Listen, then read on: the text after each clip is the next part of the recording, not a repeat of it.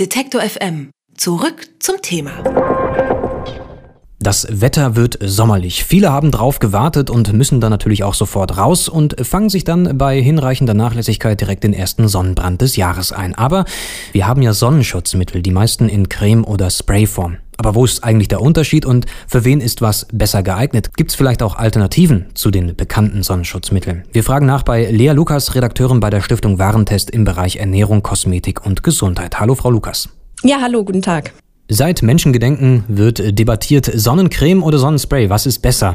Bei den zurückliegenden Tests der Stiftung Warentest hat sich gezeigt, beide erfüllen eigentlich ihre Aufgabe, wenn die Kunden darauf achten, dass der passende UV-Schutz natürlich gewährleistet ist.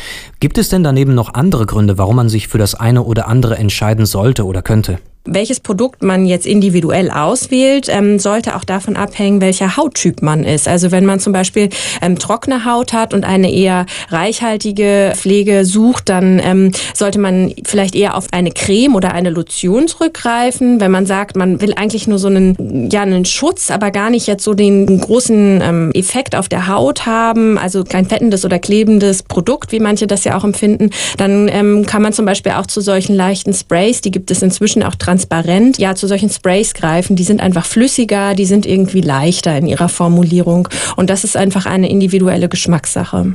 Gibt es weitere Unterschiede auch in der Zusammensetzung, vielleicht auch die chemische Wirkungsweise? Grundsätzlich unterscheiden wir zwischen organischen und mineralischen Lichtschutzfiltern. Das kann man sich ähm, ganz kurz und knapp erklärt so vorstellen.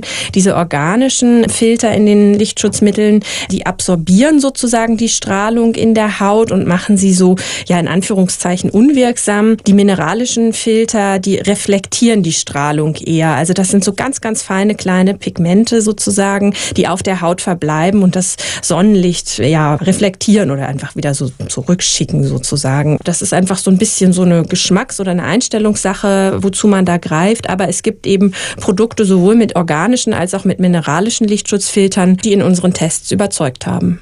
Angenommen, ich habe jetzt eine Sonnencreme oder ein Sonnenspray gefunden, was zu mir passt und was auch die entsprechenden Aufgaben erfüllt. Worauf muss ich denn dann achten, dass mich äh, dieses Mittel auch wirklich schützt? Also es ist besonders wichtig, dass man äh, diese Sonnenschutzmittel reichlich und immer wieder aufträgt. Nur dann ist der Schutz, den sie versprechen, auch gegeben. Also man muss eine reichliche Menge auf die Haut bringen, sie dort auch gut verteilen. Übrigens müssen auch die Sprays nochmal mit der Hand nachträglich auf der Haut verteilt werden. Also es gilt nicht einfach nur sprühen und fertig. Und dann sollte man dieses ganze Prozedere eben auch immer wieder machen. Denn zum Beispiel schwitzen, Hände waschen, Kleider an und ausziehen, das sorgt alles dafür, dass das Produkt auch von der Haut wieder gelöst wird. Und man sollte wirklich regelmäßig über den Tag verteilt, wenn man sich in der Sonne oder auch im Halbschatten aufhält oder auch im Schatten, eben immer wieder nachcremen oder nachsprühen, um diesen Schutz aufrechtzuerhalten. Wenn ich jetzt aus welchen Gründen auch immer Sonnenschutzmittel, die klassischen, vermeiden möchte, gibt es da natürliche Alternativen mit anderen Wirkstoffen? Die Stiftung Warentest hat in der Hinsicht noch nichts getestet. In aller Munde sind ja da auch gerne sowas wie Kokosöl oder Sesamöl. Wir raten davon auch eindeutig ab. Wir raten dazu, diese richtigen Lichtschutzmittel zu verwenden. Wer jetzt sagt, das will er nur in Maßen, der kann sich auch sehr gut mit dichter Kleidung, mit einem Hut, mit einem Sonnenschirm schützen, im Schatten bleiben, gerade in der Mittagszeit, also so zwischen 12 und 15 Uhr sagt man, sollte die direkte Sonne eigentlich auch gemieden werden. Also man kann äh, da schon viel machen, aber aber eigentlich ist es eben doch ratsam, auf ein gutes oder sehr gutes ähm, Sonnenschutzmittel zurückzugreifen und ja, durchaus eben auch mit Textilien wie T-Shirts, Jacken, Hüten sich zu schützen. Und das äh, sind die Mittel der Wahl. Dann sage ich äh, vielen Dank für das Gespräch, Frau Lukas. Ja, gerne.